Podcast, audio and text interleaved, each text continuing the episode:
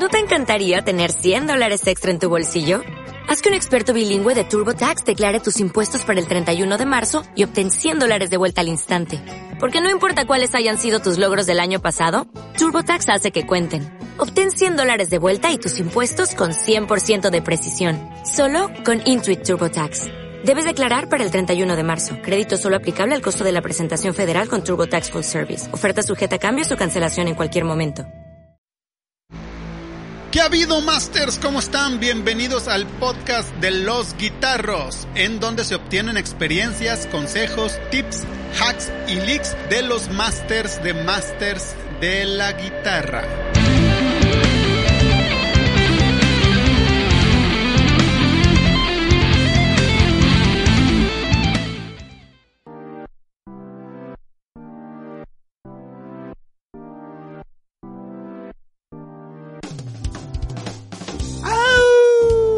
Bienvenidos a un nuevo episodio de Los Guitarros. Esta rolita sabrosona que están escuchando de fondo es del Master de Masters Paco Errejón, quien nos hizo el honor de platicar con nosotros para realizar este episodio de podcast.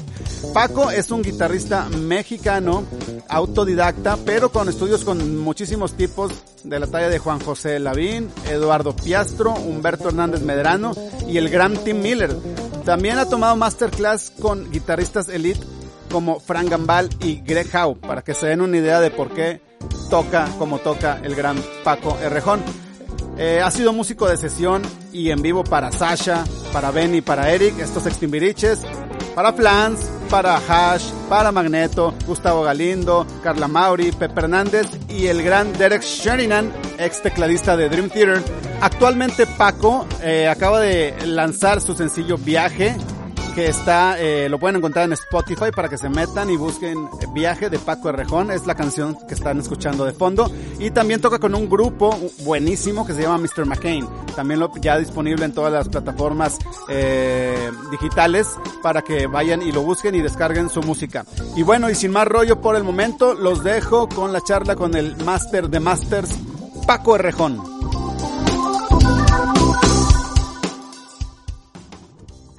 ¿Qué ha habido, raza? Bienvenidos a un nuevo podcast. Ahorita estamos ya por comenzar la plática con el Master de Masters, Paco Errejón. Paco, ¿cómo estás? ¿Qué pasó, Javito? Pues muy bien, bro. La verdad es muy contento de estar aquí, partícipe de esta transmisión, de este podcast. Vamos a ver qué pasa. no, este, ya teníamos ahí un par de semanitas ahí tratándolo de cuadrar y hasta ahorita, hasta ahorita se me hizo.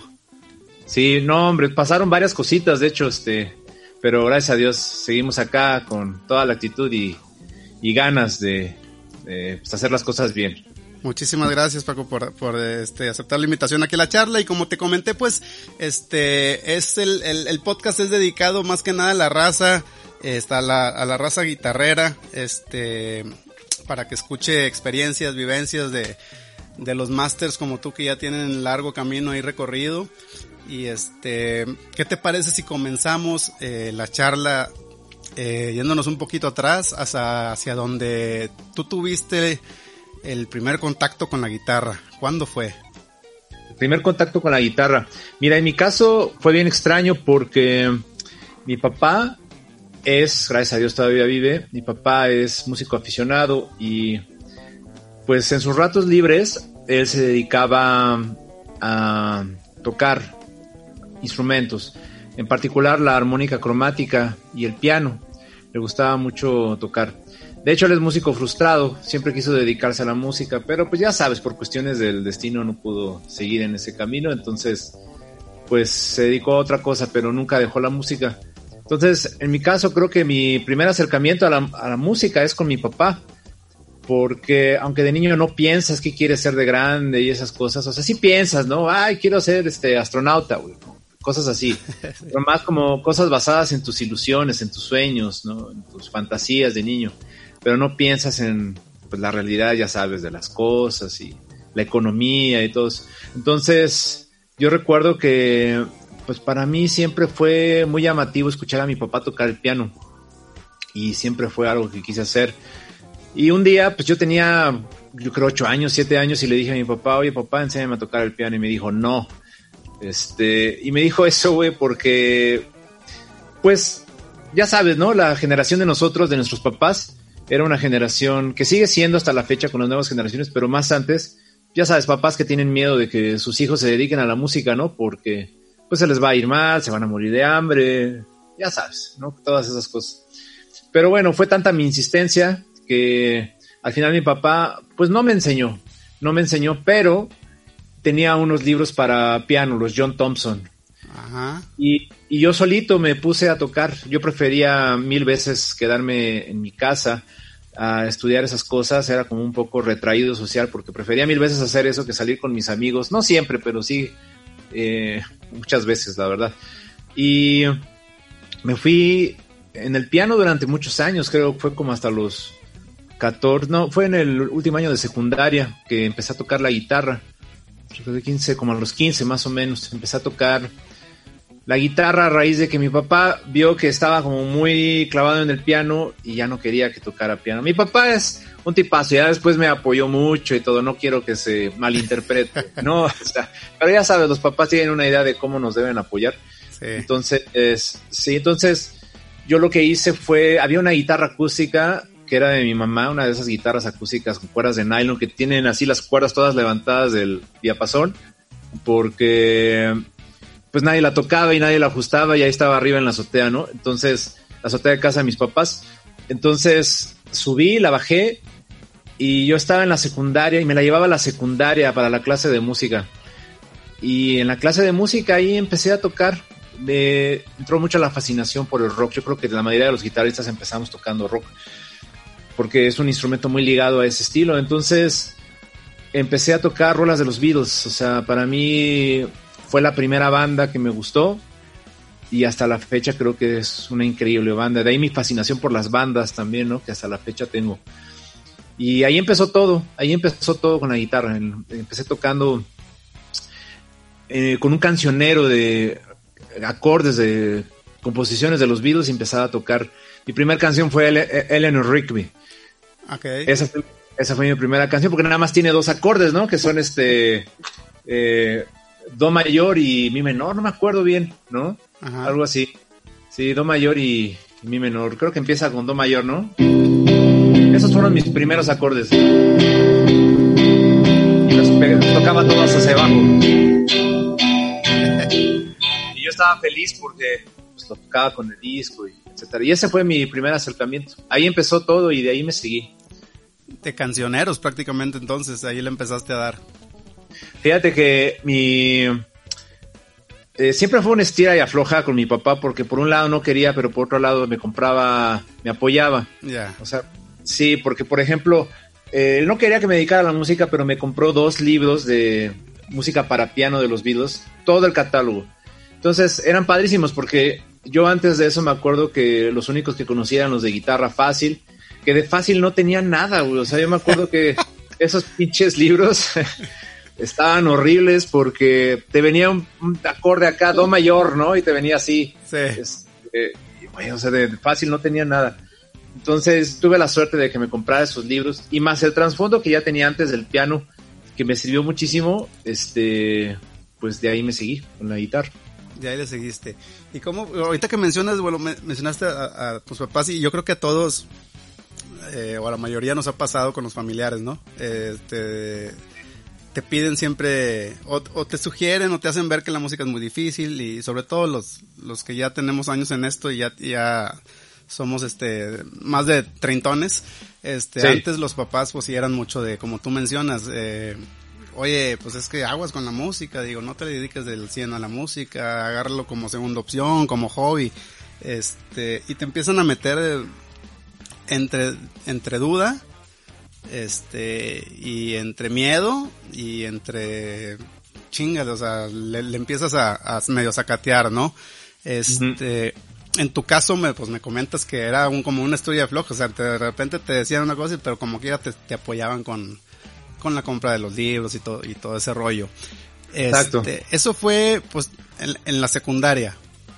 Eso fue en la secundaria. La secundaria fue cuando empecé, sí. Y cuando, cuando, cuando tú decidiste ya meterte así como que ya al 100, que dijiste, bueno, sabes que esto es lo que sí de plano me gusta hacer o hacer músico profesional. Pues yo creo que fue en la preparatoria, en la preparatoria, porque ya sabes, en esa edad de la preparatoria, que es como los que son 16, 17, 18 años, pues te entra la depre por muchas cosas, que porque si la chava que te gusta no te hace caso, que si porque no te puedes dedicar a la música, ya sabes. Entonces, yo me acuerdo que cuando entré a la preparatoria, que estudié en la preparatoria 5, que está acá en Cuapa, ahí había una estudiantina, una estudiantina, que las estudiantinas son bien mal vistas por muchos músicos, ¿no? Porque, pues como se visten y ya sabes, ¿no? Pero sobre, a mí todo, me sobre todo por los músicos rockeros, ¿no? Que empiezan ahí el carro y la chica. Sí, cañón. Pero fíjate que ahora que en retrospectiva veo hacia atrás y ahí me doy cuenta que siempre me gustó mucho la música, como por ejemplo ahorita te decía, prefería salir, prefería quedarme a tocar en mi casa que salir con mis amigos. En la prepa me pasó lo mismo, o sea, nunca me importó el hecho del tipo de música que se toca en una estudiantina, comparado con las raíces que yo tenía por la música que yo escuchaba porque me di cuenta que no importa el estilo, no importa qué estilo toques. Eh, como músico, cuando tocas un estilo, lo disfrutas mucho más, ¿sabes? Porque hoy en día está muy de moda Dino al reggaetón. A mí en mi caso muy particular no me desagrada el reggaetón, fíjate, o sea, si estoy tocándolo, no me molesta. Y de, en realidad no me molesta ningún estilo y lo digo de corazón. Sí tengo que ser sincero y decir que hay cosas que me gustan más, ¿no? Pero bueno, la música ahí de la estudiantina de la Prepa 5 es, ya sabes, boleros y música española y me encantaba. Yo era feliz ahí tocando y para mí fue el escape que tenía para poder hacer lo que yo verdaderamente quería hacer. Porque como te digo, pues acá en mi casa, que la situación con mi papá fue muy diferente después de todo esto que te estoy contando. Pero en ese momento sí era un poquito complicada, no, querían que fuera músico, entonces yo me escapaba de la escuela, de las clases, y te digo, combinado con el hecho de la depresión, de la edad y cómo te sientes, etc., entonces buscas un escape, lo encuentras en la música, un lugar donde te sientes bien, yo era feliz ahí, y ahí en la estudiantina yo me di cuenta que quería ser músico, porque me di cuenta que era la única forma en la que yo me sentía mejor conmigo mismo. O sea, no era algo que yo razonara en el momento, pero lo sabes, ¿sabes? Y no es que quisiera tocar música estudiantina toda mi vida, simplemente quería ser músico, o sea, quería estar en contacto con todo ese mundo. Entonces fue ahí cuando yo hablé con mi papá y le dije, pues yo quiero hacer esto y quiero dedicarme a la música. Lo que pasó después fue un poquito complicado porque pues ellos no querían, mi mamá sí quería, mi papá no quería. Entonces pasaron varios años después de eso, yo creo que pasaron unos dos, tres años, hasta que por fin mi, mis papás me empezaron a apoyar en, toda esta onda ya más económicamente, ¿no? Ok. Y empecé a estudiar. Sí. Eh, eh, no, en esos dos, tres años que pasaron, ¿acabaste la prepa? O sea, ¿te, estudiaste otra carrera después de la prepa o...? No. Ok. No, no, no. No, no, yo no podía estudiar otra carrera. No podía porque eh, me di cuenta de que estar estudiando cosas que no me gustan a mí me deprimía mucho. Entonces yo tenía que estudiar lo que a mí me gustaba porque eso me hacía feliz. Era una onda de... Era como la medicina ante el estado de ánimo muy común de esa época. Y además también creo que todos los músicos tendemos a ser muy sensibles, eh, bipolares, aunque el término yo sé que está mal empleado, pero tendemos a ser muy así la mayoría, creo, y diría que todos, no conozco a músico que no tenga ahí sus cosas, y creo que en parte por eso nos dedicamos a la música, porque encontramos ahí una forma de, una medicina, algo que nos ayuda a estar feliz emocionalmente. Bien, ¿cómo se los explicaste a tus papás? Porque muchos, o sea, muchos alumnos que tengo andan en, en ese proceso de, que son, están de adolescentes, y me pasa mucho que les encanta la música, pero pues los papás obviamente los apoyan, pero les dicen, tienes que estudiar aparte otra cosa para que la tengas como soporte, cabrón. Porque si te va mal y que esto y que el otro y no tienes nada eh, aparte, entonces ahí están campechaneando. A mí me pasó algo similar y, veo mucho en, en adolescentes ese tipo de cuestiones que no se meten de lleno a la música como se deben de meter porque al final de cuentas es lo que les apasiona, por motivos más que nada familiares. ¿Cómo lo, cómo lo manejaste tú? Yo en mi caso tuve que afrontar la situación y hablar con mi papá. Entonces se volvió una lucha porque él dijo no, y yo dije pues tampoco, entonces yo quiero hacer la música, ¿no? Entonces sí fue una situación muy difícil porque, porque, o sea, la manera fue esa, afrontarlo, pero todavía después de eso tuvo que pasar un rato para que él se diera, para que él se diera. ¿Y cómo fue que él se dio? Él se dio a raíz de que vio que yo no me iba a mover de esto. Y él quería, él es mi papá y me ama, o sea, eso me queda clarísimo, porque mi papá no es una persona mala, todo lo contrario, o sea, trabajó toda la vida por nosotros. Simplemente los papás tienen una cultura y educación diferentes a veces que hacen que piensen que si te dedicas a la música te va a ir mal. Entonces ellos creen que al no dejar que te dediques a la música te va a ir mejor en la vida. Es la cultura más bien de, de nuestra generación, de nuestros papás de nuestra generación, y que sigue pasando hoy en día. Y yo también lo veo con muchos papás de mis alumnos. Es algo, es un fenómeno cultural que no ha terminado. Entonces, esa fue la, la forma. O sea, tuve que afrontar a mi papá, hablar con él y de ahí no moverme de ahí no moverme de ahí, ser muy terco, ser muy terco y aguantar mucho hasta que por fin después de un rato mi papá se dio y la historia después de eso fue muy diferente porque él me apoyó mucho, o sea, haz de cuenta que dio un giro 180 grados, o sea, mi papá dijo, no, es que no lo voy a mover de aquí y yo quiero lo mejor para él, quiero que sea feliz, pues lo voy a apoyar. Y ya después de eso siempre me apoyó. Bien, eh, ¿hacia dónde te, te fuiste a estudiar?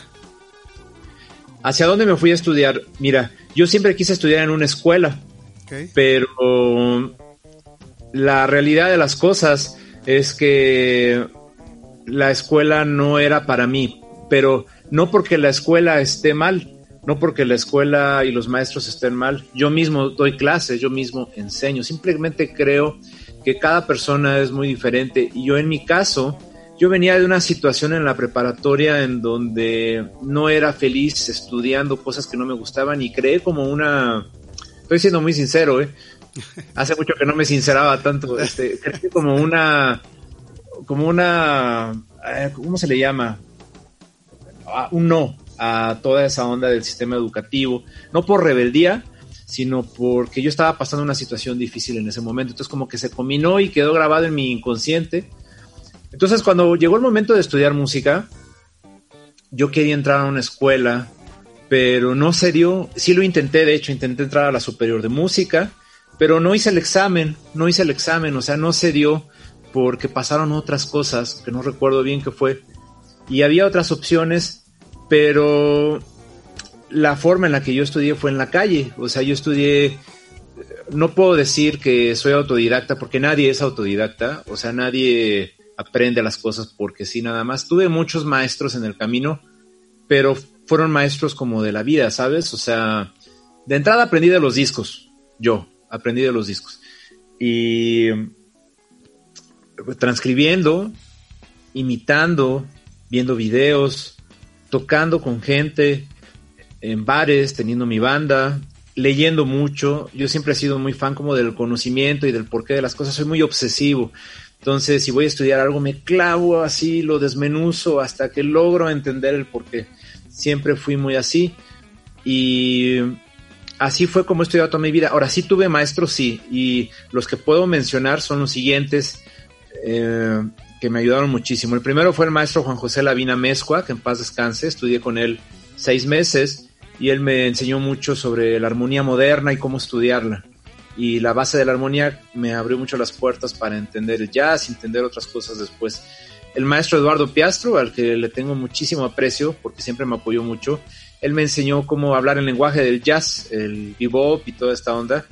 Y la verdad es que me sirvió mucho y además le tengo mucho agradecimiento porque él luego me recomendó con el maestro Humberto Hernández Medrano, que paz descanse, que con él sí hice la carrera completa, pero no de guitarra o sea, porque todo lo que es guitarra, armonía moderna, composición, arreglos, lo estudié por mi cuenta, libros, leyendo y reforzando el conocimiento con maestros. Pero la carrera de composición clásica, la de clásica y contemporánea, orquestación, todo eso, lo estudié con el maestro Humberto Hernández Medrano y con él sí estudié la carrera completa. Es lo que te digo, fue el switch con mis papás, me apoyaron durante toda la carrera. Era un taller privado y me sirvió muchísimo, o sea, me cambió la vida haber estudiado con él.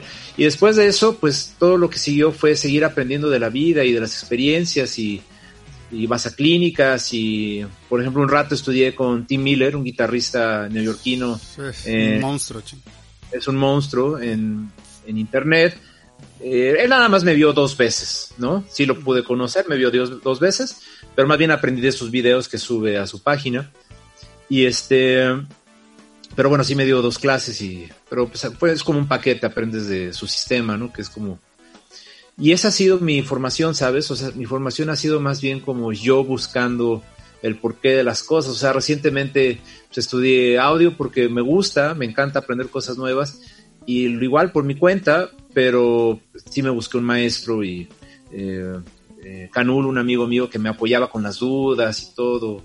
Ahora, la verdad de las cosas es que yo te voy a ser muy sincero y perdón que me extienda tanto con esta respuesta, pero creo que es importante. No, no, adelante, y creo que es muy importante dejar claro, porque una respuesta como esta podría confundir a la gente que quiere estudiar música.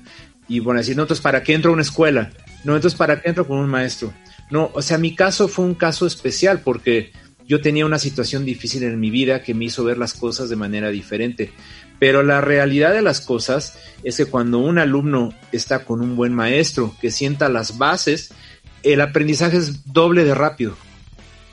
Eso es lo que yo creo. O sea, cuando tú estudias, o puede ser el triple de lento o el cuádruple de lento, es que depende mucho del maestro, porque el maestro es el que crea los caminos y la forma de estudiar, los hábitos que va a tener el alumno durante el transcurso de su vida. Entonces, si tú tienes un muy buen maestro, el aprendizaje se vuelve el doble de rápido. Yo me di cuenta con la carrera de composición que estudié, porque la hice en cuatro años. Y la guitarra, sinceramente, me llevó mucho más tiempo entender muchas cosas, ¿sabes? Y hoy en día, por ejemplo, que ya está toda la información en internet, etcétera, yo veo que ya hay chavos más chavos de lo que yo era en mi generación, que ya tocan mil veces mejor de lo que yo tocaba cuando tenía su edad. Entonces, sí creo que el compartir la educación, el tener un buen maestro es muy importante, pero el problema es que tienes que encontrar un buen maestro y eso es lo que es difícil. Alguien que no tenga miedo de compartirte el conocimiento, alguien que no tenga miedo de, de que tú en algún momento seas mejor que él, alguien que no tenga miedo de inseguridades tontas que al final no vienen al caso, la verdad, ¿no? Porque ya sobre la marcha te das cuenta que eso no tiene caso. Entonces, eso creo yo, ¿no? Bien, de acuerdo totalmente. Oye Paco, pregunta, ¿en qué, ¿cuándo fue, digo, tuviste, cuál, fue tu primer banda? ¿A, qué edad te juntaste con, con, tu primer grupo? ¿Fueron amigos, fueron familiares o fueron qué? Mi primera banda fue cuando estaba en la preparatoria y no teníamos nombre, pero bueno, sí teníamos nombre, pero me da pena decirlo, güey. Nos llamábamos Casilla de Patos, güey. ¿Cómo? cacería de patos. Se llama? Todos, los, todos los, nombres de las primeras bandas están hechos garras. Ya sé, ya sé, están horribles. En fin, era con dos amigos que no tenemos bajista. Sufrimos infinidad para encontrar un bajista. Un amigo que se llama Adán Vadillo y Julián Cárdenas. Adán se dedicó al audio, al en vivo. Y Juliano se dedicó a... Estudió contaduría, creo, en una escuela. Pero bueno, fue mi primera banda y ahí tocábamos covers, o sea, tocábamos covers de rock en español principalmente. Nunca me ha gustado el rock en español mucho, pero no porque lo considere inferior, sino porque no tuve la educación para aprender a escucharlo. Porque en casa, en mi casa, en casa de mis papás, lo que yo escuchaba eran otras cosas. Entonces, agarras el gusto a esas cosas que escuchas, ¿no? Entonces, en mi casa nunca se escuchaba rock en español. Si hubiese crecido con esa cultura, me hubiese encantado al final, ¿no? O sea, yo creo que es, depende mucho de la familia, ¿no? Y qué escuchas cuando tienes una edad muy específica en tu vida. Pero bueno, no me desagrada tampoco. Como te digo, no me desagrada ningún estilo. Hay cosas que me gustan más, pero... Y toqué con estos chavos como durante un año y tocábamos en bares, ¿no? En barecitos así, ya sabes, ¿no? De que tocas la intro de música ligera y dejas prendido el delay y se escucha todo horrible y no te das cuenta, güey, y así aprendes, ¿no? Así aprendes a, tocar. Es, pero fue como a los 17, 18 años más o menos. Y ahí fue donde ya te, empezaste a ganar tus primeros pesillos. Ahí fue donde empecé a ganar mis primeros centavos, sí. O sea, pero ya, ya te hiciste músico profesional ahí. Ya me hice músico profesional ahí. Pero eh, trabajé mucho tiempo en bares, pero empecé a ganar un poquito más cuando entré a dar clases en escuela. Ahí fue donde ibas a decir, ¿cómo entraste a dar clases si tú nunca tuviste maestro? Yo la verdad al principio entré por dinero, porque, porque necesitaba el dinero, lo vi como un hueso. Pero ya estando ahí dando clases, la verdad es que me enamoré, me enamoré de enseñar, la verdad, porque vi que todo lo que estudias de alguna manera no se muere, queda sembrado y puede servir mucho y puedes ayudar mucho a tu sociedad. Fue un proceso, pero sí me enamoré de dar clases, al punto que hasta la fecha sigo dando y por eso también, ¿no? Porque trato de hacer lo que yo no encontré. Trato de hacer lo que yo no encontré. O sea, sí lo encontré, como te digo, tuve muy buenos maestros, pero no tuve así como que yo te dijera, esta escuela es la escuela en donde yo voy a, nunca tuve como eso, entonces quizás sí lo había, quizás era muy soberbio en esa época como para verlo, ¿no? Eh, sí me explico, pero ahora trato por lo menos de hacerlo, trato de hacer lo mejor posible porque sí creo que facilita mucho el aprendizaje. Actualmente das clases eh, en, en tanto particulares por internet, también aparte de la escuela. ¿En qué, eh, ¿Dónde estás dando clase ahorita? Eh, ahorita ahorita exclusivamente en mi taller particulares. Ah, ok. Sí, muchos años, muchos años di en escuela, pero eh, y me sirvió mucho dar clases en escuela porque ahí tienes que dar clases a 40 personas, eh, una clase de armonía y no es fácil, no es fácil. Ahí te das cuenta de que si no explicas en función, bueno, es mi la forma en la que a mí me funciona enseñar, si no explicas en función de ti mismo y en función de tú entender lo que estás explicando, los demás no lo entienden, así me pasa a mí. O sea, cuando yo trato de explicarle a los alumnos el cómo hacer las cosas, no me entienden. Pero cuando me las explico de manera que yo estoy repasando, que yo estoy estudiando algo, me entienden a la perfección, ¿sabes? Así me funciona a mí. Me funciona muy bien. Entonces, si voy a hablar de triadas, yo explico como si yo estuviera repasando las triadas. Y me entienden a la perfección. No digo que a todos les funcione así, pero a mí me ha funcionado así este bastante. Muy bien. ¿Das clases en línea? Doy clases en línea, doy clases aquí en mi taller también, en mi, casa. Y en escuela ahorita ya no he dado, pero no estoy cerrado a dar en una escuela también. Siempre es bonito formar parte de una comunidad, sea cual sea, ¿no? Ya sea un trabajo tocando o una escuela, siempre es padre. Sí, de acuerdo. Paco, tú has, tocado, bueno, eres, eres, has sido sesionista, has sido guitarrista de, artistas importantes eh, nacionales. Sí. Este, ya hablamos, ya mencionamos ahí algunos en, la intro del podcast. Eh, pero me gustaría ahí hacer como que un doble clic y, que nos explicaras cómo pasas, cómo pasa alguien de ser un, un este, un guitarrista tocar en, en, bares y antros a un guitarrista de estar tocando con artistas de, la elite nacional. Ok, yo creo que son muchas cosas, ¿eh? es un conglomerado de varios factores. Yo creo que el primero y el más importante, definitivamente si es que tengas un buen nivel dentro de ese trabajo que vas a hacer, porque aunque sí es cierto que en todos los trabajos hay luego personas que dices, híjole, este cuate que hace aquí, que entran por otros factores, eso pasa yo creo en todas partes, ¿no? pero la realidad es, exactamente, pero la realidad es que si tienes que, o sea, yo me doy yo me di cuenta, o sea, cuando llegas a un trabajo y vas a leer y no te equivocas, vas a interpretar un estilo y lo interpretas bien, con un sonido bastante aceptable para el estilo, los demás músicos se dan cuenta cuando no están pensando en ti, cuando están disfrutando toda la música. Pero cuando están atentos de lo que estás haciendo y están nerviosos, ahí es cuando ya hay un problema. Y eso pasa principalmente con los bateristas y los bajistas. Sabes que tienes un buen baterista y un buen bajista cuando no te das cuenta que están ahí y cuando disfrutas la música. Es mi opinión, ¿no? Y eso es, yo creo, lo más importante. Y hay otra que es, yo creo, igual de importante que es la buena actitud, fíjate, porque si tú llegas a un trabajo y yo aprendí, ¿eh? porque yo no, yo no era perfecto antes, ni lo soy ahora, pero de repente haces cosas que igual haces inconsciente por una mala educación, pero que podrían ser incorrectas para otros. Te voy a poner un ejemplo. llegas a un ensayo con alguien y todos están ensayando pop, ¿no? Terminan de ensayar, todos se van a cotorrear, tú te quedas un ratito ahí en la sala de ensayo a practicar tus escalas de jazz. Eso yo creo que no está mal, pero por otro lado podría malinterpretarse, ¿no? Ante los ojos de los demás.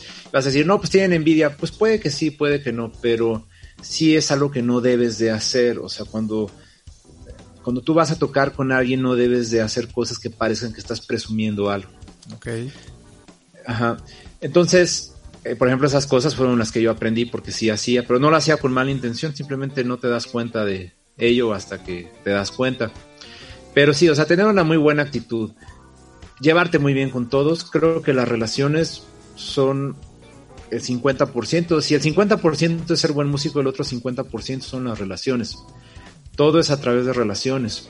Y las relaciones se dan principalmente en las relaciones como tal, no tanto en la música, porque mucha gente a veces piensa que una relación es estar tocando, no, una relación es estar conviviendo con la gente antes y después del ensayo, antes y después del toquín, porque tienes que forjar lazos tienes que forjar lazos que no se forjan nada más en el ensayo o en, el toquín. Entonces, el tener buenas relaciones eh, te ayuda mucho a, tener un buen trabajo, yo creo. Este, mucha gente lo va a ver mal, quizás va a decir, pero entonces, ¿para qué estudio si lo que importa al final son las relaciones? No, yo no estoy diciendo eso, estoy diciendo que es como mitad y mitad, ¿sabes? Es mitad y mitad. Por lo menos en la música comercial. Y yo creo que hasta en la música no comercial es lo mismo. O sea, ¿de qué te sirve tener un gran músico si ve a todos los demás músicos por abajo? Si piensa que es superior a todos, nada más porque toca otro estilo, si piensa que los demás son inferiores a él por X razones y además trae una actitud prepotente o además trae una actitud de no querer hacer relaciones. Deja que la relación te sirva para tener una chamba. Simple y sencillamente nadie quiere tener a alguien así en su vida. ¿no? Entonces, los trabajos de ese tipo son chambas muy pesadas. O sea, sí son chambas muy pesadas porque hay mucha responsabilidad en muchos aspectos. Entonces, lo que menos quiere la gente es un problema más. Sea, la gente lo que quiere es no tener que pensar que tú estás ahí, igual que cuando tocas saber que con Paco no hay ningún problema, que no va a tener ningún problema con nadie. Es un problema menos, me hace más fácil mi trabajo. Eso, y bueno, un plus que yo le sumaría también es la imagen. La imagen es importante en la música comercial, por lo menos. O sea, la imagen va más allá del cómo te vistes o de cómo te comportas. La imagen tiene que ser modo de vida, tiene que ser una actitud y eso yo lo aprendí muchos años después porque al principio intentas ser alguien que no eres. Y eso también se ve y eso no gusta. Eso no gusta. Entonces tienes que mejorar tu imagen, pero una imagen que venga desde el punto de vista en donde tú crees lo que estás haciendo. Todo lo que hagas, ¿no? O sea, yo por ejemplo estos tatuajes me los hice, no me los hice por chamba, me los hice porque me gusta, fíjate, o sea, me gustan los tatuajes y me quiero hacer otro acá y es algo que siento que es como parte de mí. Así, pero tú tocas jazz, güey, tú no eres rockero, ¿por qué usas tatuajes, no? O sea, eso me lo decían antes. Güey, o sea, es algo que me gusta, es algo que a mí me gusta. Entonces, tiene que ser algo que a ti te guste hacer, ¿no? Y si tienes que ir encaminado a ese, a esa imagen que se quiere en ese trabajo, ¿no? Porque seamos realistas, y no soy elitista, porque no soy ni racista, ni elitista, ni nada de eso, pero si tú llegas con Alejandra Guzmán y llegas de camisita aquí abotonada, metida en el pantalón kaki y acá calcetín acá corte imperio arriba de la rodilla y este pues está cañón, ¿estás de acuerdo? Para atrás de los fielders luego luego. Para atrás, aunque toques muy bien y aunque o sea, tampoco tienes que ser acá Brad Pitt, pero pues por lo menos sí verte dentro de lo que el trabajo pide, ¿no? Como el César Huesca, verte como el Huesca. No, totalmente. César es alguien que ha trabajado mucho su imagen con los años, al punto que cada vez es mejor porque se ve, ya no se ve como un forzamiento, se ve ahora como algo auténtico, porque él sí es. Le gusta dejarse la barba, le gusta dejarse el pelo largo y, y se siente sincero cuando lo ves. Por lo menos es mi percepción. Y eso está padre, porque eso es lo que gusta, ¿no? Quieren un rockero de a de veras, no quieren un rockero poser. Sí, que es auténtico, ¿no? Auténtico, exactamente. Este, por cierto, ahí hablando del, del, del, César, estaba viendo la otra vez unos videos que andan circulando en YouTube tocando tú con él. Sí. Pinches monstruos, güey, bájenle tantito, cabrón, no mames.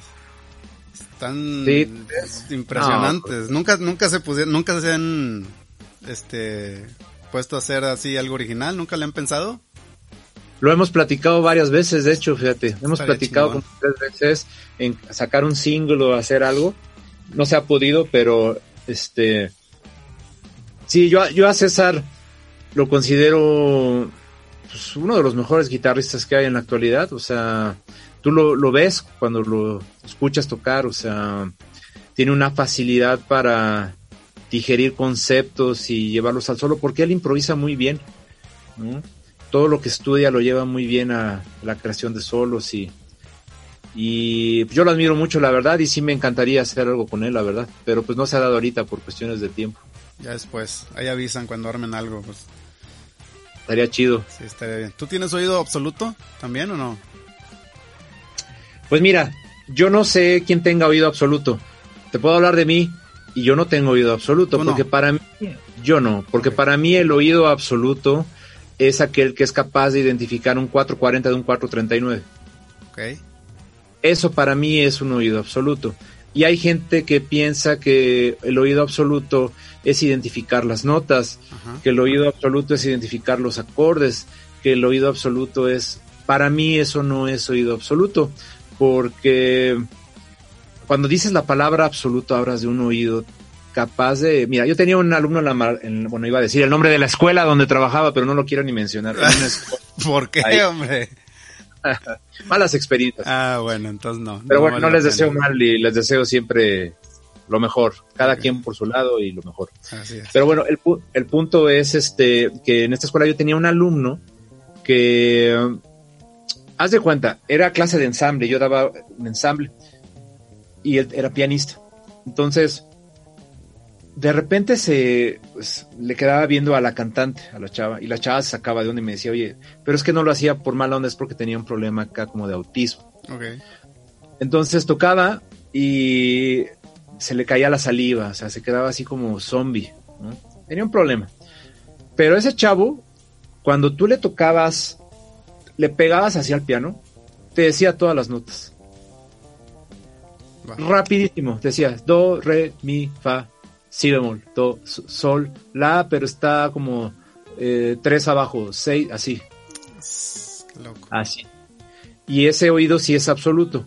Villalobos, por ejemplo, Villalobos tenía oído absoluto y está documentado porque él, por ejemplo, cuando estaba en la orquesta sinfónica, nunca escuchaba la orquesta sinfónica. Bien, tú sabes que la orquesta sinfónica nunca va a estar afinada.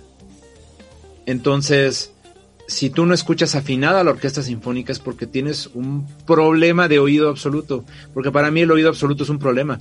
Porque el oído absoluto no te va a permitir nunca disfrutar la música porque la música nunca está 100% afinada.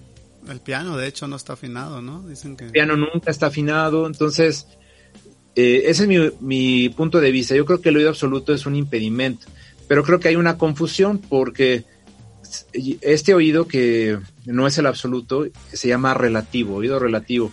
Y hay gente que lo tiene más desarrollado que otros. Por ejemplo, hay personas que pueden identificar las notas del claxon de la calle y el pic de un pájaro o lo que sea y te dicen, es un re, lo tienen muy desarrollado en ese aspecto y a eso les llaman oído absoluto, pero para mí, para Paco, eso no es oído absoluto, eso es oído relativo muy desarrollado. Yo tengo un oído relativo que pues he trabajado con el tiempo y pues, lo he desarrollado creo a un buen nivel y es una herramienta que me sirve bastante. Pero ya oído absoluto, al contrario, agradezco no tener oído absoluto, porque no podría ser músico, ¿sí me explico? No podría escuchar afinado nada nunca. Ya. Pero bueno, es mi opinión. Y va, qué, interesante, nunca, nunca me había puesto a pensar desde esa perspectiva.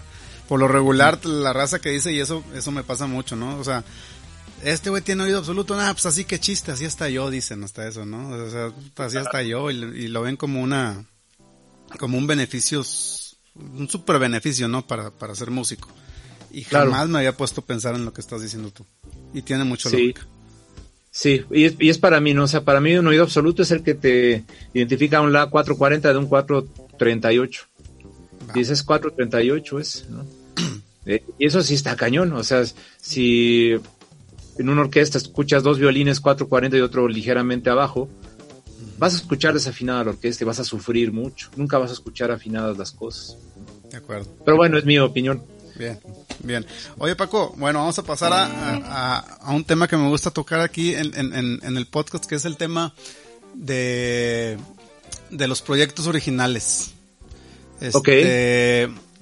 Tú ahorita, bueno, yo me quedé bien cabreado cuando escuché el, el, el proyecto de Mr. McKinney. Corrígeme si lo dije McKay. bien. O, Mr. o McKay. Mr. McKay. Con el, okay. con el álbum Bullethead. Bullethead. Sí.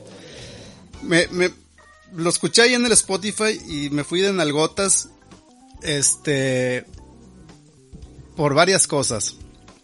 La primera, obviamente, el, el, la, la, calidad de la, de, de la música. Pero también la calidad de la, de la grabación y la calidad de los sonidos. Este, bueno, yo como guitarrista me enfoco obviamente en la guitarra. Le sacaste un sonido cabrón.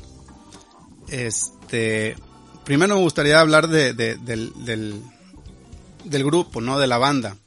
Este, sí. si mal no tengo entendido, no es una banda muy antigua, se formó en el 2018, ¿me puedes platicar así un poquito más de la banda? Pues mira, eh, lo que pasó fue que yo conocí a eh, un baterista que se llama Alex Gómez hace como más de 10 años. Lo invité a tocar en una clínica en donde yo daba clases y de ahí nos se empezó a hacer una relación. Estuve tocando mucho con él y nos hicimos amigos. Y el bajista, César Osorio, lo conocí en esta misma escuela donde yo daba clases y es de mis mejores amigos, mi compadre. Y siempre hemos tenido una relación de amistad. Total, pasaron los años y Alex, el baterista, dijo, es que quiero grabar, quiero que compongamos las nuevas rolas para mi disco. Ya había sacado un disco solista antes de eso. Y yo le dije, está chido, bro, pero ¿no has pensado en tener una banda? A mí, por ejemplo, a Paco, a mí nunca me ha interesado tener un disco solista. Lo he anunciado en algún momento en mis redes, sí, porque llegaba un momento en el que al no poder tener una banda, pues dices que hago mi disco solista, ¿no? Uh -huh. Entonces yo le decía a Alex, oye, pues no, estaría chido formar una banda. Y él me dice, sí, pues vamos a ver qué pasa. Entonces nos vimos en un ensayo en su estudio. Total, en, en una hora o dos horas salieron dos de las rolas de ese disco que acabamos de sacar, así en dos horas. Las formas, ¿no? Y los riffs y todo. Entonces ahí nos dimos cuenta que, pues yo me di cuenta que había una magia pues muy particular, muy particular, porque todos estamos como conectados, porque nos gusta la misma música, queremos tocar lo mismo, queremos sonar lo mismo. Y total, eso pasó, y pasaron varios años, razones de la vida, ¿no? Como por ejemplo Alex estaba trabajando, acompañando gente, igual César, yo también, y estuvo, tuvo un break esa banda, pero fue en el 2018 que dijimos vamos a retomar, ¿no? Y lo que pasa es que yo eh, siempre me ha gustado mucho aprender nuevas cosas y toda esta onda del audio, que aclaro, no soy ingeniero en audio, ni de chiste, porque un ingeniero en audio vive de la ingeniería en audio. Yo no vivo de la ingeniería en audio. Entonces no, porque sepa audio, soy ingeniero en audio, no. Pero siempre me ha gustado mucho eso, entonces dije, pues voy a meterme a estudiar eso porque me gusta. Entonces me metí a estudiar mezcla y ya sabes, todo eso, ¿no? Entonces, ya teniendo las herramientas para poder empezar a producir, yo fui el que me senté y dije, bueno, están estas rolas que tenemos, que ni terminamos desde hace muchos años, pues vamos a terminarlas. Entonces empecé a maquetearlas, se las mandé a Alex y le dijo, güey, padrísimo, vamos a hacerlo. Y total, se fue dando poco a poco y sacamos un EP apenas en 31 de diciembre del año pasado pero fue un proceso largo porque también Alex se enfermó, eh, tuvo una condición que le impidió tocar durante más de un año, entonces tuvo que ponerse en pausa. Total, ha tenido muchos topes, pero gracias a Dios al final se terminó haciendo el disco. Y eso con respecto a la música. La música es totalmente de nosotros tres. No nos gusta decir yo hice más esto, yo hice más esto, yo hice el riff. No, no, no. Nuestra idea con la música es no decir quién hizo qué. Por lo menos en el aspecto musical. En el aspecto de producción, pues sí, porque yo le invertí mucho tiempo, ¿no? Pero, o sea, en el aspecto musical de la banda, los arreglos, la composición, la música, no decir quién hizo qué, o sea, la onda es que la música sea de todos, porque así deben de ser las bandas. Cuando empieza un problema de, a ver, tanto porcentaje para mí, tanto porcentaje para ti, etcétera. Que lo entiendo a niveles grandes en donde pues se tiene que cobrar regalías y todo eso, pero en la música jazz y en la cuestión eso no va a pasar, entonces la música es de nosotros tres. Y haz de cuenta que yo, por ejemplo, tenía una idea, se la daba a César, me dice, está chida, ¿por qué no cambias esto? Ah, está padre. O luego César venía aquí a la casa y decía, tengo una idea. Y luego Alex se conectaba con nosotros y decía, tengo esta idea. Ah, está padre esto, pero yo siento que aquí podrías. Entonces, es lo maravilloso de una banda, ¿sabes? A mí nunca me ha interesado tener un disco solista, jamás. O sea, porque mi sueño siempre ha sido tener una banda. Nada más que llegó un momento en el que, como te dije, ya no había la oportunidad, pues tuve que buscar hacer mi disco, pero cuando ya estaba empezando a hacer mi disco, se empezó a dar lo de la banda. Entonces dije, padrísimo, por fin, porque para mí es un sueño, porque yo, mi punto de vista es que formar parte de una banda es formar parte de algo muy grande, en donde el ego no importa, porque no hay nombres de quién o qué, sino lo que importa es la música, y es una música enriquecida, porque estás hablando de que varias cabezas están contribuyendo en algo para que sea todavía mejor de lo que debería ser. Y eso es un regalote, eso es un regalote, ¿no? Entonces estoy muy contento con eso. Esperemos que salga. Si no sale y ya no se puede formar una banda, pues sacaré mi disco, ¿no? O sea, tengo que seguir haciendo música. Pero ahorita que está esta oportunidad, la verdad estoy muy contento.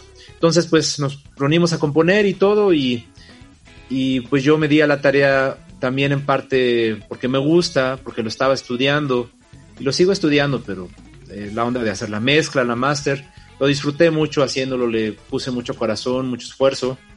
Alex grabó las batacas en su casa, todo lo demás se grabó aquí. Y le pusimos mucho corazón, mucho esfuerzo y, y pues ya está, ahí arriba el disco.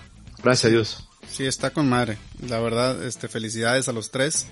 Este, los, ¿tienen planes para sacar más rolitas por lo pronto o no? Por supuesto. De hecho, vamos a sacar un EP.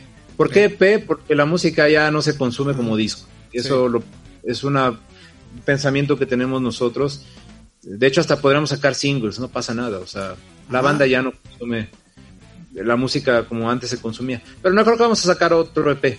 Y vamos a estar sacando un EP por año, cada año y medio, etcétera. Sí, claro. O sea, la banda es estar sacando mucha, mucha música y estar tocando, que es lo principal de todo esto, ¿no? Empezar a tocar en, festivales, escuelas, donde se pueda, ¿no? Donde esta música tiene como su público, ¿no? Perfecto, no, pues a toda madre. Este, sponsors. Sponsors. Este, míos. Bueno, tengo ahorita sponsor con Blackstar, amplificadores Blackstar. Este, cuerdas de Adario. Esas dos son marcas que ya llevo con ellas como cinco años más o menos. Eh, Talis King, este, Kings of Group, una marca mexicana de un amigo mío que se llama este, Luis Heredia, que está haciendo cosas padrísimas. Y tengo otro patrocinio nuevo en puerta, pero todavía no puedo decir hasta que ya lo hagan público. Pero básicamente serían esos cuatro. Bien. Oye, Paco, ¿cómo te llegan? Digo, mucha, raza tiene curiosidad. A ver si nos puedes explicar un poquito cómo te llegan los sponsors. ¿Los buscas tú?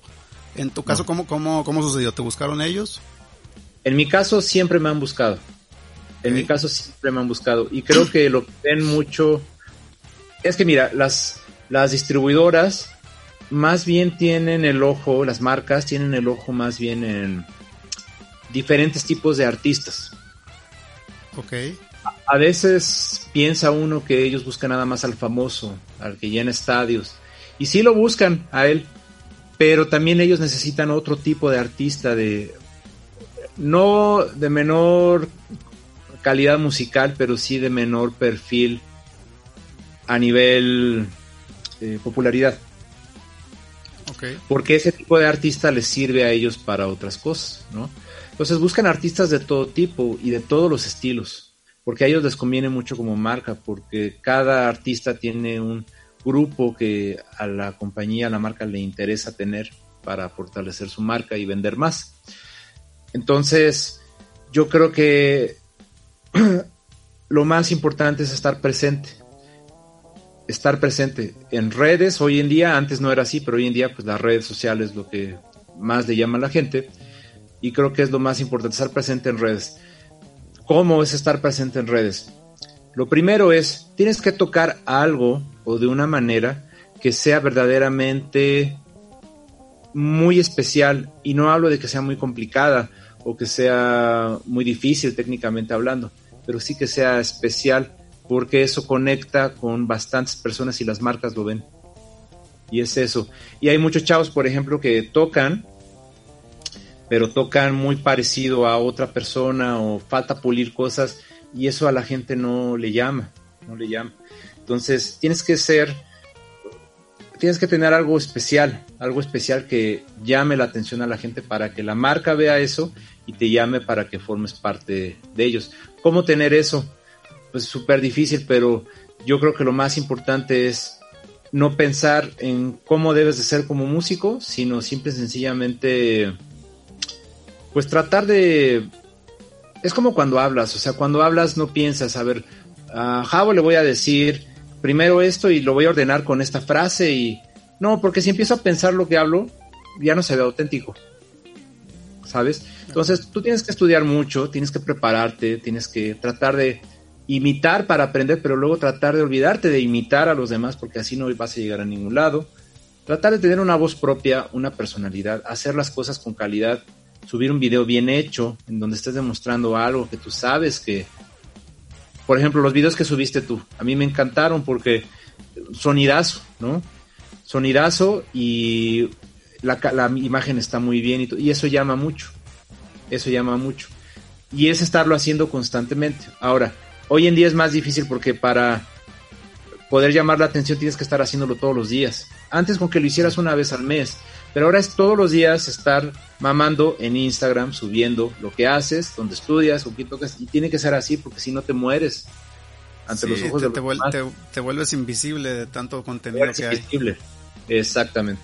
Entonces, ahora es más difícil pero sigue siendo la misma dinámica, creo, mostrar algo bien hecho, algo especial que vaya de acuerdo con las tendencias del momento y pues, lo demás un poquito de suerte, yo creo también. Bien, de acuerdo.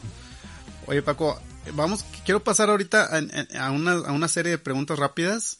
Sí. Este, pero antes de eso, eh, me gustaría eh, que, que, nos mencionaras rápidamente, digo, obviamente se van a dejar en la descripción del podcast en todos lados, pero mencionanos la, dónde, para toda la, gente que aún no te sigue en redes sociales, ¿cómo te encuentran?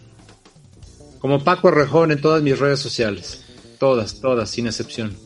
Facebook, Instagram, YouTube no tengo ahorita canal, pero, pero estoy pensando en abrir uno. Es que el YouTube ha cambiado mucho porque ahora es una onda de generar otra clase de contenido diferente al que se hacía antes y es muy absorbente, entonces no tengo tiempo de hacerlo, pero, pero sí Instagram y Facebook sí, este Paco Arrejón. Ok, bien, perfecto. Eh, proyectos en puerta, aparte de, la banda que ya, ya mencionamos, este, ¿tienes alguna gira programada ahorita con, eh, con algún artista? Este, ahorita ya no estoy tocando con cantantes de pop. Okay. Porque este, estoy 100% dedicado a este proyecto. Ahorita lo que me interesa es, por ejemplo, sacar el segundo EP. Me interesa empezar a tocar más y más. Eh, me interesa muchas cosas con él. Si yo veo que el proyecto va muriendo, pues ya no lo voy a hacer y voy a empezar a hacer otras cosas. Pero me interesa más ahorita estar haciendo, creando música, estar eh, es que el tiempo es de la vida es muy corto, ¿sabes? Y no es una cuestión de que tenga que dejar algo aquí después de muerto, porque hasta que lo que deje aquí a los 10 años la gente ya no lo va a recordar, me explico. Pero a no ser que fueras Frank Sinatra, pero son casos muy especiales. No es tanto eso, eso es una cuestión personal de hacer lo que me hace feliz y tratar de vivir la vida feliz y en paz haciendo lo que me gusta hacer. Entonces, ahorita me interesa más estar cumplir ese sueño de tener un proyecto. porque ese fue mi sueño, esa fue una de mis inspiraciones de dedicarme a la música, o sea, yo empecé la música porque era fan de Pink Floyd, era fan de Queen, era fan de Led Zeppelin, era fan de, ¿no? Todas estas bandas, entonces para mí siempre ha sido el sueño, o sea, tener una banda. Entonces si no lo hago bien y no le dedico lo suficiente, pues no va a pasar nada. Entonces estoy ahorita enfocado en sacar el segundo EP, estoy enfocado en componer las nuevas rolas, estoy enfocado en ensayar, en armar las secuencias, ya empezamos a ensayar, ya tenemos eh, fechas en puerta, estamos armando una girita, empezar a tocar mucho más y obviamente eh, seguir enseñando, ¿no? Porque es algo que me gusta mucho. Me gustaría más enseñar como a través de videos y hacerlo más como contenido. Estoy teniendo planes de hacerlo así pero pues con, el tiempo vamos a ver qué pasa. Pero así de acompañar a alguien, pues mira, no estoy cerrado, no te puedo decir que no, porque igual mañana me ves con alguien, no ibas a decir, ah, pues no me había dicho que no, pero sí, ¿no? Pero pues también a veces eh, lo ves por la cuestión del dinero, ¿no? O sea, lo disfrutas, o sea, yo disfrutaba mucho cuando tocaba con cantantes de pop, porque disfrutas la música, lo que te decía, disfrutas mucho tocando pop, lo que sea, pero definitivamente hay cosas que te gustan más, ¿no? No porque eso no te guste, simplemente hay cosas que te gustan más. Entonces, es principalmente eso. Entonces, sí lo disfrutaría y está padre porque es un buen trabajo, te va bien económicamente, pero no estoy cerrado, pero ahorita estoy más como en el otro canal. Bien, ok. Bueno, Paco, mira, vamos a pasar a algunas preguntas. Sí, yo, la pregunta es rápida, tú te puedes extender si quieres. Ok. Este, pero son preguntas ahí más para nada para rascarle la experiencia y tratar de, de sugerir algo ahí a, los guitarros, ¿no? Sí. Este, por ejemplo, me imagino, a como te he visto tocar con esa técnica que tienes, que le metes tus horitas a la chinga de la práctica. ¿Tienes rutina establecida o eres más onda free, me siento un rato y le doy a como me vaya sintiendo?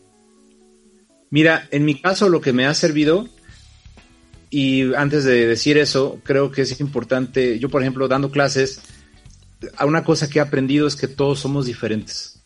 No todos tenemos, no todos podemos seguir el mismo camino. ¿Por qué? Porque los factores genéticos influyen mucho. Número dos, el círculo familiar. Número tres, la escuela, los maestros que tuviste en la primaria, en la secundaria. O sea, hay gente que tiene muy buena memoria, pero hay otros que no. ¿Por qué? Porque el maestro de geografía en la primaria no los motivó a fortalecer la memoria aprendiéndose los países, las capitales, etcétera. El sistema escolar está muy bien, simple y sencillamente que a veces ni los mismos maestros saben para qué sirve. ¿Por qué te enseñan geografía cuando estás en la primaria? Porque es necesario, o sea, ¿cómo vas a fortalecer la memoria si no es practicando y ejercicios de memorización? la geografía no es tanto para aprenderte los países, o sea, sí es para tener cultura general, pero es fortalecer la memoria, con las matemáticas el razonamiento, cosas así, entonces todos somos iguales, creo yo, el problema es que no todos crecemos en las mismas condiciones o tenemos la misma herencia genética, ¿no? Y eso es algo que nadie puede controlar, así es la vida, ¿no? Entonces, eso no hace a algunas personas menos o más, simple y sencillamente cada quien es diferente, cada quien necesita diferentes caminos, ¿no? Entonces, yo lo veo con mis alumnos, no a todos les puedes enseñar igual, yo creo que tú lo sabes muy bien, porque hay alumnos que te llegan y dices, yo no le puedo enseñar a este güey como al otro, porque si no, no va a aprender absolutamente nada. Tienes que cambiar la dinámica y tienes que volverte un improvisador de la enseñanza para que esa persona aprenda. Entonces, lo que te voy a decir en cuanto a lo que a mí me sirve es lo que a mí me sirve, pero eso no quiere decir que a todos los deba de servir. Por ejemplo, a mí, a mí qué me sirve? A mí me sirve ser obsesivo compulsivo con el análisis y la sentación de los conceptos. Así de sencillo. O sea, por ejemplo, un ejemplo muy, muy simple, por ejemplo. La mano derecha, ¿no? La mano derecha. Yo me veo en, el, en el espejo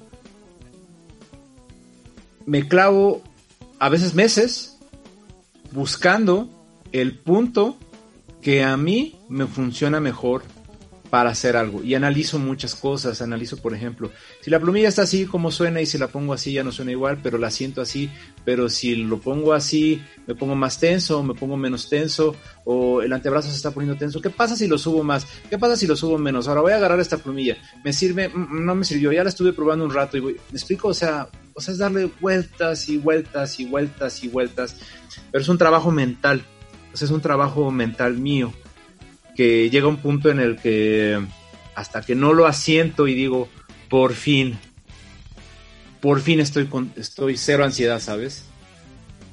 Porque me da mucha ansiedad el, no poder dejar claro algo, entonces es hasta que lo dejo claro que digo, ah, por fin, y ya puedo pasar a otra cosa.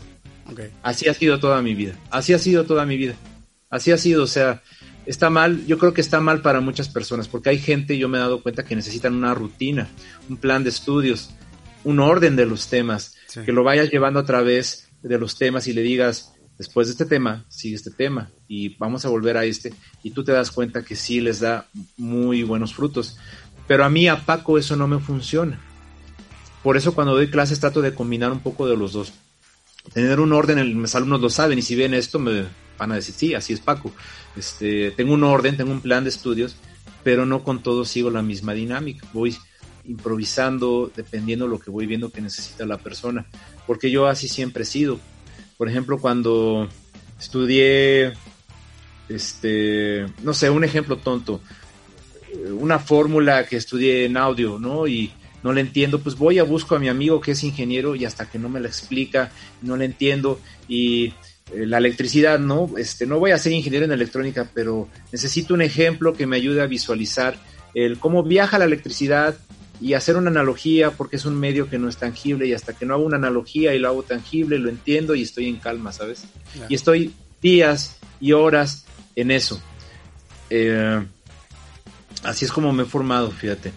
Pero más es un trabajo mental porque ni, ni en la guitarra, a mí a veces me preguntan, ¿estudias 8 horas, 10 horas, 2 horas en la guitarra? No yo en mi vida no he estudiado más de dos horas al día, tres horas al día, pero estoy estudiando 20 horas al día, porque mi mente todo el tiempo está pensando en ese concepto. No sé si me doy a entender. Sí, o sea, físicamente no le dedicas eh, a tu instrumento más de dos, tres horas, pero mentalmente lo estás evaluando y analizando y, pensando todo el día. Y, como quieras, pues de, de, alguna u otra manera, pues es estar practicando mentalmente, ¿no? Exacto. Así como lo dije. Así, tal cual. Y, y eso es lo que me funciona a mí. Por ejemplo, otra cosa que me ha funcionado mucho es enseñar. Porque enseñando, este, se hace la luz de muchas cosas. Es bien extraño, es bien extraño, pero tienes una duda y estás días y días y días con eso. Y cuando se lo explicas al alumno, te cae, te cae el 20 de repente, ¿no? Sí. Sí. sí. chistoso. Sí, y es bien bonito, sí. Y creo que por eso la gente que trabaja, no sé, en Estados Unidos, ¿no? O sea, la gente que trabaja en la NASA, o sea, no sé si así sea, pero yo creo que sí. O sea, trabajan en la NASA en las tardes y en la mañana están dando clases en Harvard o en una de esas escuelas, ¿no? Sí. Pues, y yo sé de varios que lo hacen así. El maestro es muy mal visto aquí en México por el medio musical, fíjate, yo me he dado cuenta de eso. Lo, no mal visto, sino como que lo ponen en un estatus inferior. El que está arriba es el que acompaña a un cantante. Luego sigue el que hace la música original. Y hasta abajo está el maestro. Sí, ¿verdad? Es bien chistoso.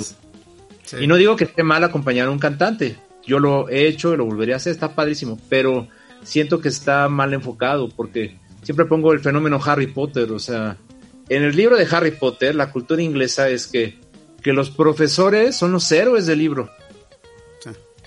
Los profesores, o sea, el Dumbledore y todos esos, son los más poderosos y chingones de todos los magos, ¿no? Entonces, yo siento que es un problema cultural que tenemos en Latinoamérica en general. Y pasa en todo el mundo, pero más en Latinoamérica. Bien, ok.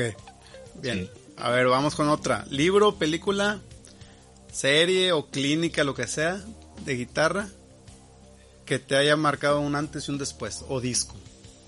Ok. Uy, son un buen. Pero. A ver, el primero. unos dos. Ok. El que me hizo a mí es que yo desde niño escuchaba jazz por mi papá clásico y todo eso. Entonces no sé en qué punto me empezó a gustar. Pero cuando escuché el Unplugged de Eric Clapton. Ok, sí. Yo ahí dije, no mames, yo quiero tocar eso. Y lo escuché en casa de un amigo que se llama Cristian Rayas, que es guitarrista también, hace muchos años, al lado de la Prepa 5. Y me puso el disco de El Unplugged, yo ni sabía qué era eso y me puso una rola, la segunda rola del disco que se llama Before You Accuse Me. No manches, dije, tengo que conseguir el libro, la tablatura, aprendérmela como sea. Y me pasé años tocando blues, o sea, ese fue mi, mi entrada al mundo de la guitarra más en el blues. Que siento que el blues es importantísimo para, independientemente que no te guste o independientemente que no vayas a ser músico de blues, el blues te enseña sobre cómo hablar, cómo hablar un lenguaje, cómo conectar tu lenguaje con el instrumento. O sea, porque igual ya me estoy extendiendo un poco más, pero el punto es que cuando tú tocas un instrumento, el instrumento solamente es el medio a través del cual se transmite el lenguaje. Porque muchos músicos le llaman feeling, ¿no? Y le dicen, ah, es que ese güey tiene feeling. No, es que ese güey no tiene feeling. Este, yo no creo tanto que tenga que ver con el feeling, yo creo que tiene que ver con la capacidad de comunicación que tiene cada quien. Es mi punto de vista, porque por ejemplo, cuando tú platicas con alguien y tienes una plática carolada en el buen sentido, te emocionas y dices, no más, qué chido, me la pasé con este güey y hasta se te pone la piel chinita y, ¿no? Porque el lenguaje fue eficiente, se conectó con la persona. Entonces, yo creo que la música es exactamente lo mismo, nada más que así como las palabras son un medio para transmitir el lenguaje, la guitarra, la música, las notas, los sonidos son otro medio para transmitir el lenguaje. O sea, porque tú le puedes decir a la pared te amo y le puedes decir a tu mamá te amo. No van a tener las mismas connotaciones, ni lo vas a sentir igual. La pared no te, no te va a hacer que verdaderamente le digas te amo a la pared, a no ser que te guste mucho tu pared, güey. Pero fuera de eso, güey, pues no mames, no va a pasar eso, ¿no? Entonces, con la música siento que es lo mismo. Entonces, pocas son las personas que verdaderamente agarran la guitarra y pueden a través del instrumento transmitir el lenguaje. Obviamente es un lenguaje abstracto, porque no es un lenguaje concreto como el de las palabras, pero la música refleja todos los estados anímicos, o sea, tú puedes reflejar emoción, puedes reflejar tristeza, felicidad, psicosis, terror, miedo, todo a través de los sonidos. Es un medio más abstracto, pero... Y bueno, siento que el blues te ayuda a conectar, conectar a través del instrumento hacia la gente. Creo que esa es una de las una de las cosas más importantes del blues. Sí. De acuerdo. Sí. Eh, esta va para los tanto guitarristas de la vieja escuela como los nuevos. Para los nuevos, recomiéndanos o recomiéndales tres guitarristas que digas tienen que escuchar a estos tres de la vieja escuela. De la vieja escuela, pero ¿en qué estilo? ¿En cualquier estilo? En cualquier estilo. mm. Híjole, está muy difícil porque hay demasiados. Tres de los que se te vengan a la mente que digas este, este y este. A mí me sirvieron un chingo. Ok, a mí me sirvieron mucho. Robert Johnson. Okay. Robert Johnson, porque de ahí parte todo. Y hay que ver de dónde parte todo, por lo menos en el rock. Va, bien. Porque sí, o sea, no es tanto que haya partido de Robert Johnson, pero sí es como un exponente que demuestra a la gente de dónde parte todo, ¿no? Que fueron muchos músicos, no nada más él, pero... Y el rock, ¿no? Principalmente, porque todos los rockeros, los rockeros no les gustaba el jazz, a los rockeros les gustaba el blues. Les gustaba el blues, sí. Exactamente, y de ahí se volvieron músicos de rock. Entonces de ahí creo que parte todo. Ese es uno como guitarristas. Otro que para mí es súper importante y que marcó mi vida fue Alan, es Alan Holsworth. Alan Holsworth porque para mí es el único guitarrista de toda la historia de la música. Y para mí, ¿no? Mi punto de vista. Que tiene un lenguaje tan único que nadie lo ha podido imitar y es un ejemplo al que debes de llegar como guitarrista. Que es muy difícil, necesitas, necesitaría ser un genio como él. Porque el güey hasta autista era, tenía, era raro el güey, o sea, pero eso lo hacían también ser quien era, ¿no? Entonces, a nadie le gusta lo que toca, es muy complicado, sí, pero en verdad que tú escuchas en él una voz única, una voz propia, una voz que... Y no digo por eso que Van Halen no la tenga o que Slash no la tenga, no, todos tienen su voz única. Pero por ejemplo, yo escucho a Van Halen y escucho mucha influencia del blues, mucha influencia de muchas cosas. Y en Alan Holdsworth sí se escuchan influencias, pero no sé cómo le hizo para lograr un lenguaje tan único y tan propio. No estoy diciendo que es por eso los demás no me gusten, todos me gustan, pero siento que es una inspiración a donde deberíamos intentar por lo menos llegar todos, aunque no lo logres, pero por lo menos intentando, porque pues para eso es parte también el arte, ¿no? Para encontrar una personalidad entre personalidades, ¿no?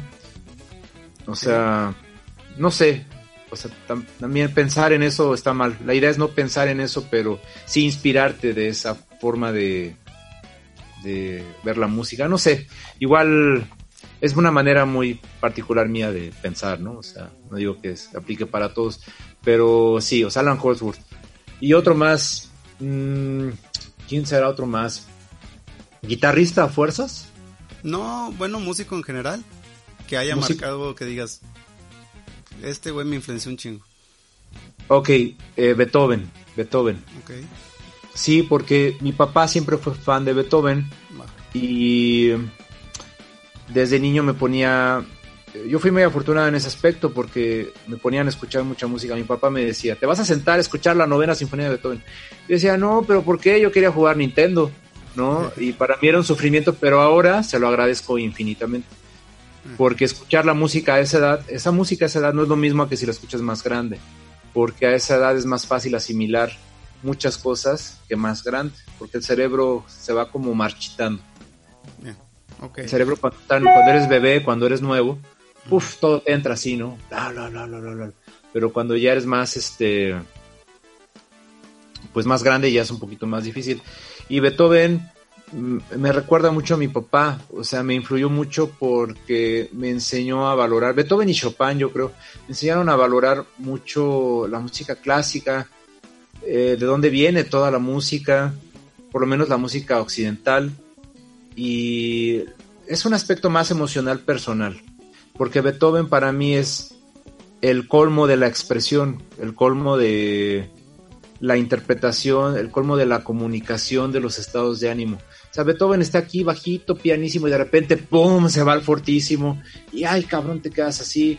Y es algo bien chido que, que no todos pueden hacer con su música, entonces eh, es algo emocional y tiene mucha relación con, en mi caso muy particular, con esa onda de la expresión, ¿no? Pero te podría mencionar muchos otros, ¿eh? Por ejemplo, Eric Clapton Uf, Eric Clapton me influyó muchísimo, que curiosamente nunca me gustó al 100 cómo toca la guitarra eléctrica.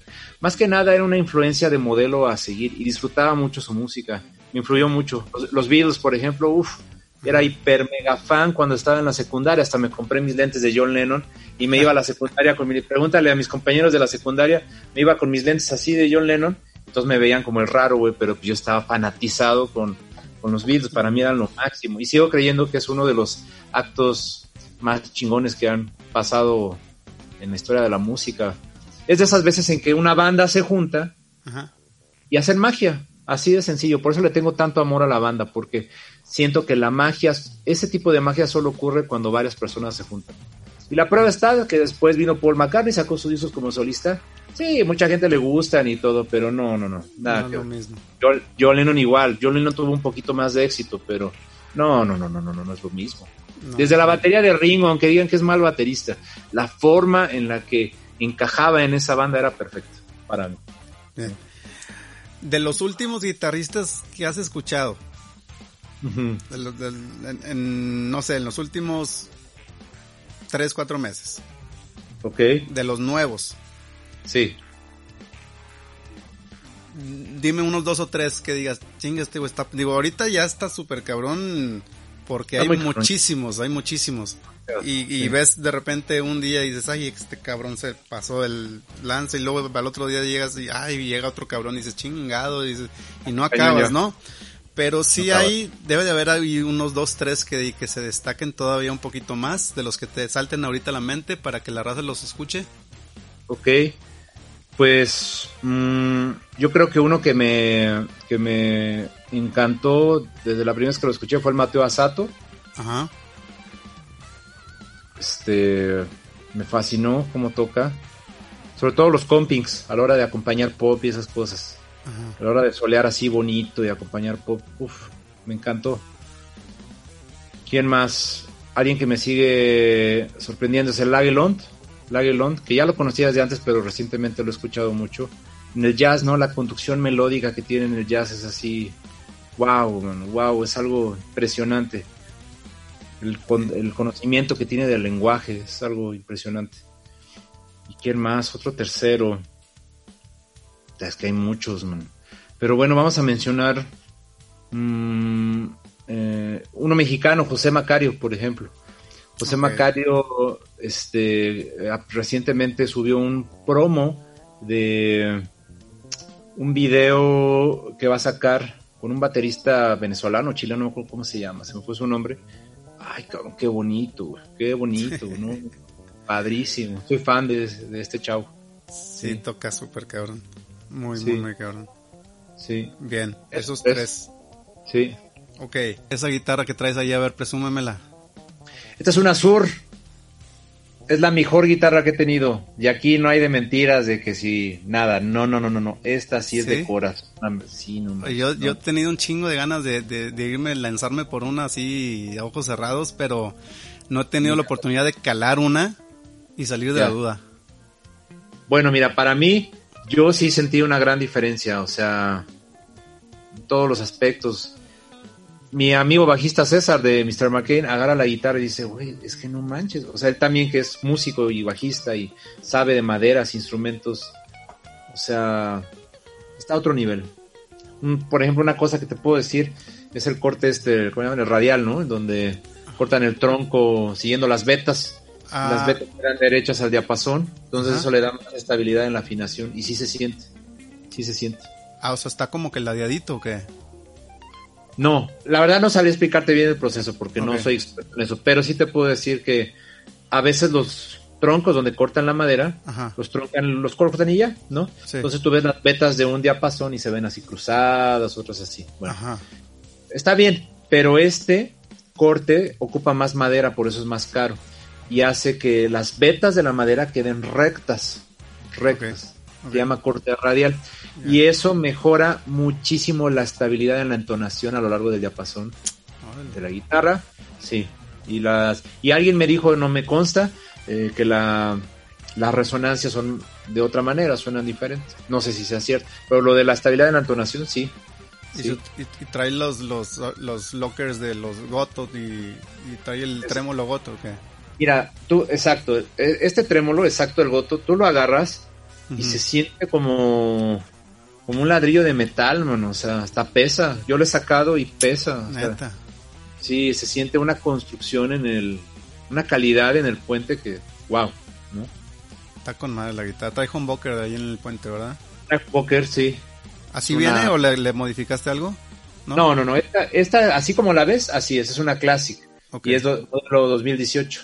218, que trae 22 trastes. 22 trastes. Sí, yo nunca he tocado 24. He tenido de 24, pero pues como nunca he practicado 24, mi cerebro no da para, para más trastes. O sea, sí, podría estudiarlo, pero me siento cómodo así. me gusta la música que puedo hacer con eh, lo que es un estrato, ¿no? Aunque hoy en día está como muy de moda la onda de cómo se ve la guitarra, ¿no? Y lo que se ve, porque como consumimos contenido así a dedazo, si la guitarra no tiene algo especial o si no estás haciendo algo muy loco que nadie haya hecho, nadie te ve, ¿no? Ya nadie para escuchar la música, no muchos, muchos sí, pero muchos otros no. Pero bueno, a mí no me importa, o sea, yo trato de ser auténtico y honesto con lo que yo, lo que a mí me gusta. No, pero bueno, al menos yo cada vez que veo un video con, con alguien con una sur, aunque no lo conozca, de perdido me paro tantito a ver qué está tocando el cabrón. Sí, ¿verdad? Tiene una... Sí, sí, sí. ¿Y, de, ¿Y de efectos qué, qué, qué, usas? ¿Traes este carritos o, sí, o usas este No, yo ahorita estoy usando eh, mi Ampli Black. Ok. Eh, traigo mi Ampli Blackstar y solamente uso un Riot para la disto, uso el canal limpio. Uso un eh, se llama Chrono Delay. Ok. Este que es de la marca Providence, es uno rosa. Siempre me ha gustado mucho ese delay. Esos dos son mi sonido, traigo un afinador y traigo ahora, recientemente uso mucho ecualizador en vivo. O sea, antes no lo usaba, pero después de estudiar, trabajar más en el estudio, más bien dicho, ahora mi, mi oído percibe las cosas diferente en vivo. Entonces, el ecualizador me ayuda a lograr o a compensar o a quitar esas cosas que el lugar me está sumando y que no necesito. ¿Y qué tipo de ecualizador usas? Es un Boss, es un este es... un G7. Es este es carrito o es rack. Es carrito, ah. pero este pero es sí es de es multibanda y es de uno de tres es seis bandas. Pero lo que tiene este ecualizador es de este ecualizador era de mi papá y este ecualizador es etiqueta rosa, o sea, es de los análogos de los noventas. Es sí es o sea, los de ahora son digitales, este no, este es análogo. Ok. es, etiqueta rosa. ¿Con eso grabaste el, con la banda? no me acuerdo el color, pero sí es de antes, de los 90. ¿Mande? Ah, ¿Con eso grabaste en la banda? Algunas rolas y otras las grabé, las grabé con la con la Elite que tenía, la Strato que vendía. Ok, pero con ese sonido, con esos carritos y el ampli. No, no, no. Usé algunas cosas las grabé con el ampli, otras cosas las grabé con el pedal y otras usé plugins en, mi sesión.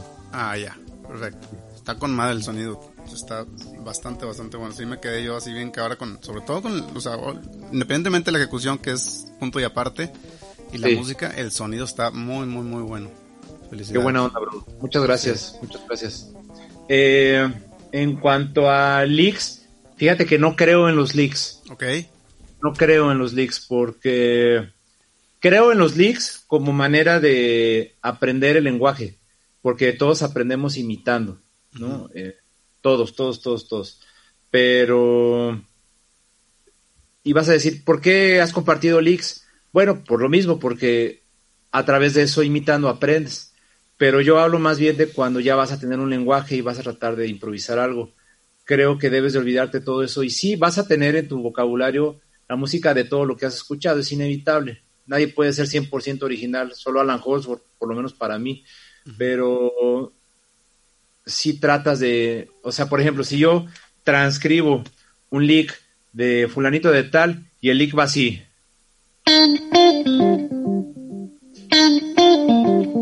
¿No? Yo cuando voy a tocar no pienso en, si estoy tocando en do menor, no pienso en meter ese mismo lick.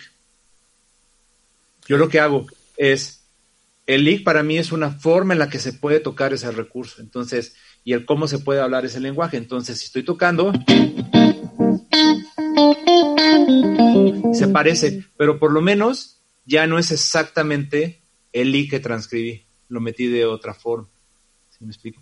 Pero bueno, partiendo de que es importante tener licks como imitación para, pues, aprender, ¿no? Eh, pues sí, claro que te puedo pasar unos no los tenía preparados, pero ¿qué podrá hacer?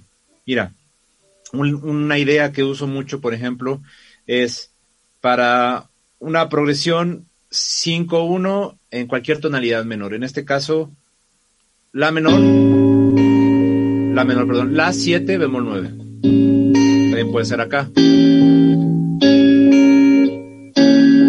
Pues tocar un arpegio 7 bemol 9. ¿no? el podría ser. Y en ese momento al que caigo a la, caigo al primero, o sea, re menor. Entonces la menor. Y en ese momento caigo a re menor. Entonces, 3, 4.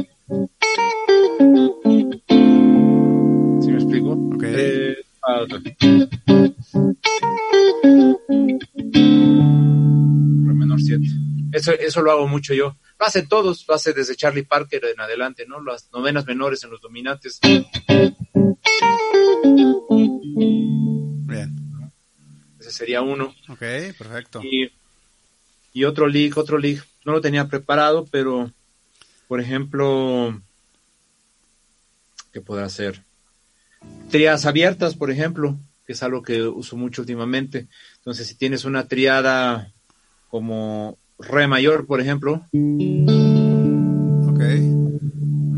la onda de la triada abierta sería hacer una especie de voicing en donde la triada se vuelve precisamente, pues lo dice, abierta, de manera que entre las notas del acorde puedas meter más del mismo. Entonces, en este caso, por ejemplo, voy a tocar re, la, fa sostenido. El fa sostenido lo estoy pasando una octava arriba. Entonces, me queda una triada abierta.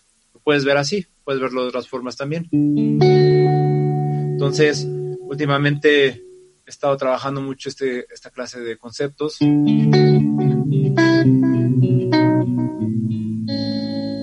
Triadas abiertas. Entonces, un lick podría ser, no sé, combinar una triada con quizás una pentatónica. Entonces esa partecita del principio está bonita. El- lo hace mucho Eric Johnson también, lo hacen muchos guitarristas. Ok. Tocando re abierta. Hago una aproximación a la mixolidia. Dórico, más bien dicho. Porque estoy regresando a la menor. Estoy diciendo.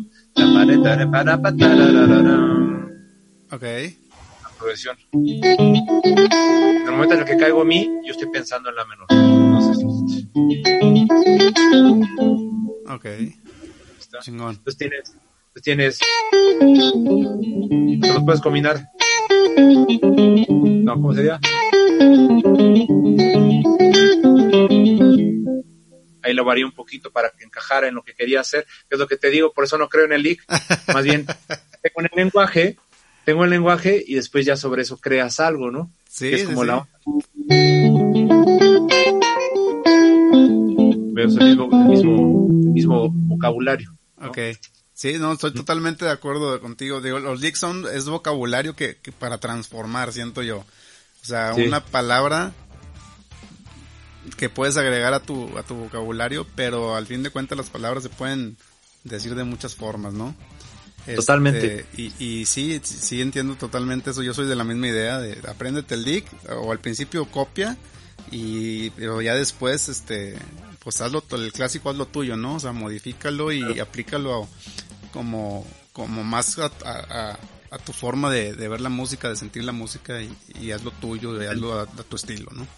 Y esa, es, esa sí. es la finalidad y qué bueno que, que, que platicaste, que no nada más diste el sino explicaste el concepto para así también que, el, que la raza que lo descargue, y vamos a hacer la transcripción, este, Va, va, va. para que lo descargue la, Ya. la, la- la raza que está escuchando el podcast y pueda analizarlo y, y ahí queda el concepto también este fundamentado con el link.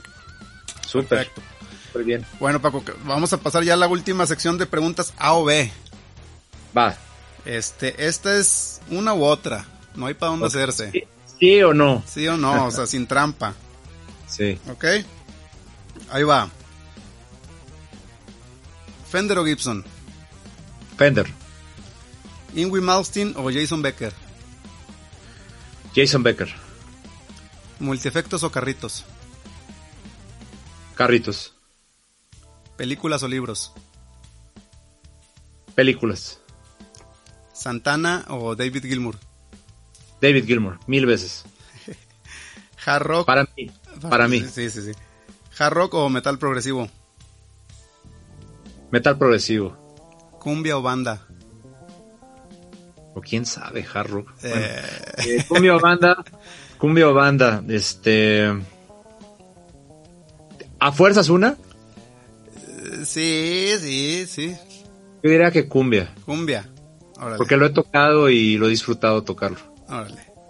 Eh, Sergio Ballín o Toño Ruiz. Toño Ruiz. Tonalidad mayor o tonalidad menor. No, pues menor. Ok. Sasha, Benny o Eric. Qué buena pregunta, pero ya son tres opciones. Ah, bueno, pues es que es ABC, ahí nada más por esta. ABC. Mm, yo creo que Sasha. Ok. ¿Jazz clásico o jazz fusión? Jazz fusión. Bien. Mil veces. Y la última, a ver si me puedes definir la guitarra en máximo tres palabras. ¿Tres palabras? Sí. Qué buena pregunta, cabrón. Por eso la dejaste hasta el final, ¿verdad? sí. ok. Para mí la guitarra es... Ah, ya dije un chingo de palabras. Qué difícil.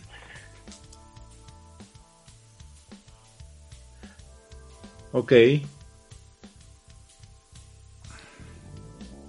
Para mí la guitarra es acercamiento con Dios.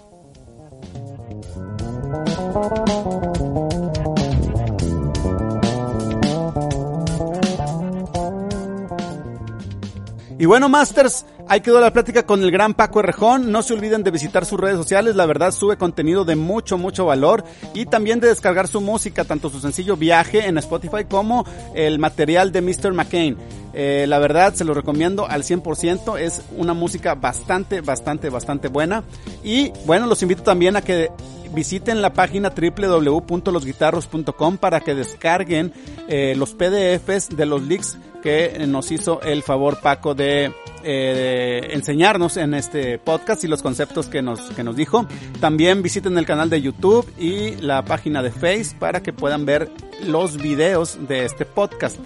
Si les aportó algo de valor este podcast, les voy a pedir de favor que nos dejen una buena calificación en iTunes y en iBox y eh, que compartan este podcast para que pueda llegar a más y más guitarristas interesados y apasionados de la guitarra. Y bueno, sin más por el momento, nos escuchamos hasta el próximo episodio y mientras tanto, sigan jugando con la guitarra.